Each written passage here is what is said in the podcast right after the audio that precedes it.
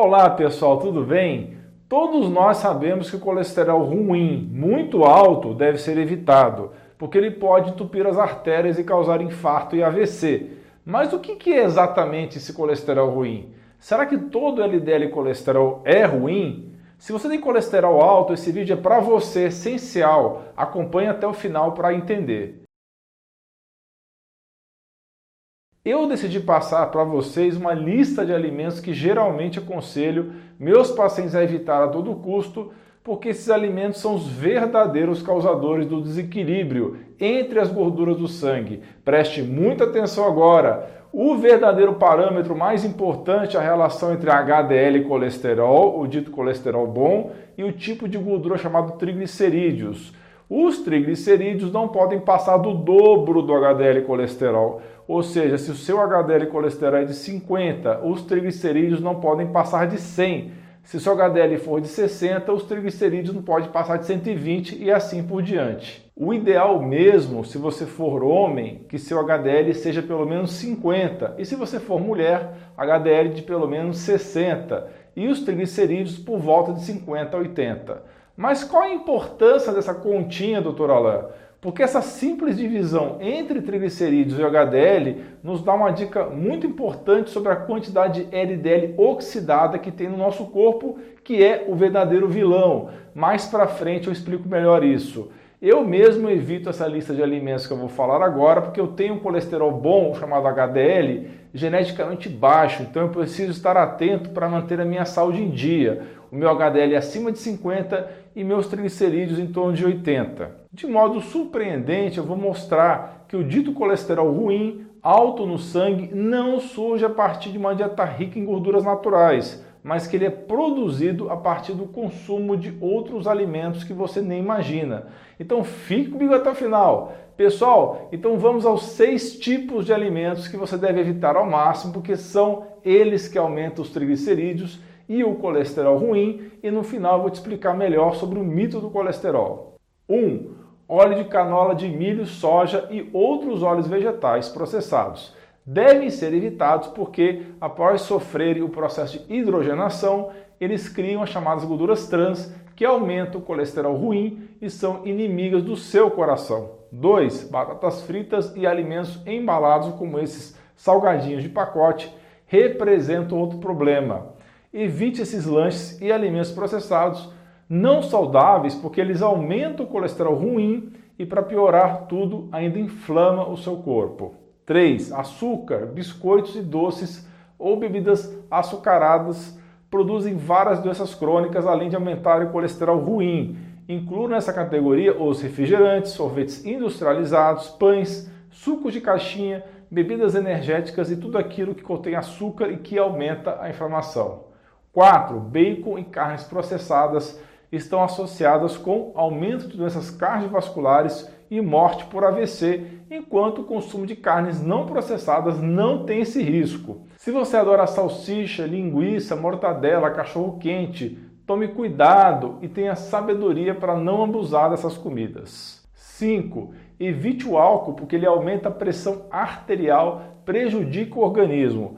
Apesar de teoricamente não poder ter gorduras ou colesterol, a cerveja pode aumentar os níveis sanguíneos de triglicerídeos e colesterol LDL rapidamente, isso porque ela tem a junção bombástica de carboidrato e álcool, aumentando o risco de desenvolvimento de doenças cardiovasculares. 6.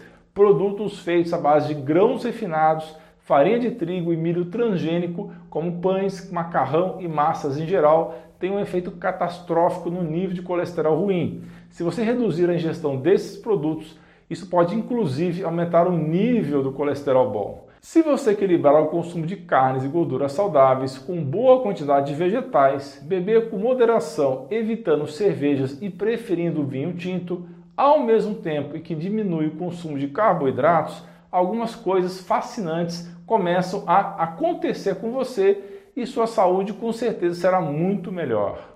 Em primeiro lugar, você vai perder peso e diminuir a gordura visceral perigosa, altamente inflamatória que fica alojada entre os seus órgãos. Segundo, seu corpo vai diminuir os níveis de insulina e isso melhora o nível de colesterol bom, que é protetor e não é inflamatório e não entope. Pelo contrário, ajuda as suas artérias. Mas você sabe mesmo o que é o colesterol?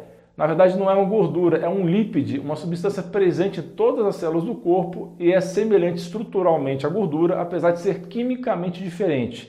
É importantíssimo na produção de hormônios, vitamina D, sais biliares, além de estar presente em grande quantidade no cérebro e ser responsável indiretamente pela produção de neurotransmissores, como é o caso da serotonina e dopamina. Pense no colesterol como gerador de toda uma cadeia enorme de hormônios que faz o seu corpo funcionar bem. Sem colesterol não há simplesmente vida. Então, o colesterol é extremamente importante? Sim, é muito importante, pessoal. Mas a verdade é que existem informações bem confusas a respeito disso. Existe muita desinformação, existe um mito de que todo colesterol é ruim.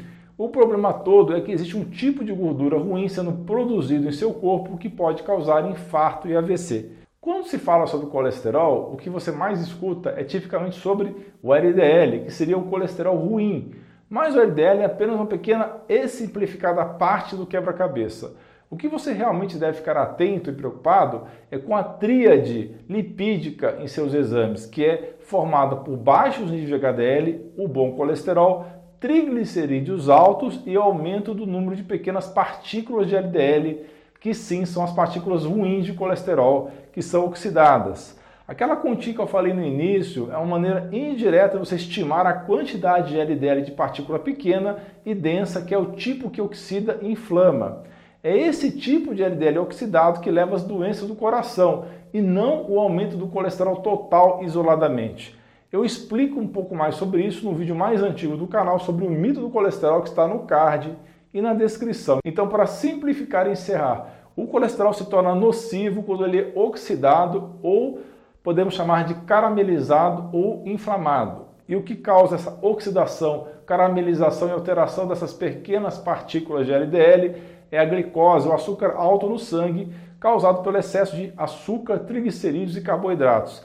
E a atuação também de radicais livres que vêm dos óleos vegetais refinados, entre outras fontes. São essas partículas alteradas e oxidadas de colesterol LDL junto com os triglicerídeos altos, que podem se depositar nas artérias e causar doenças cardiovasculares e todos esses alimentos que se tem nesse vídeo causam essas alterações. Não resta dúvidas, pessoal, que o excesso de carboidratos, excesso de açúcares, o excesso de óleos vegetais refinados e hidrogenados são os grandes causadores de problemas de saúde na população mundial e que nem o colesterol presente nos alimentos da natureza e nem a gordura saturada natural são os verdadeiros vilões, são os responsáveis por problemas cardíacos ou obesidade.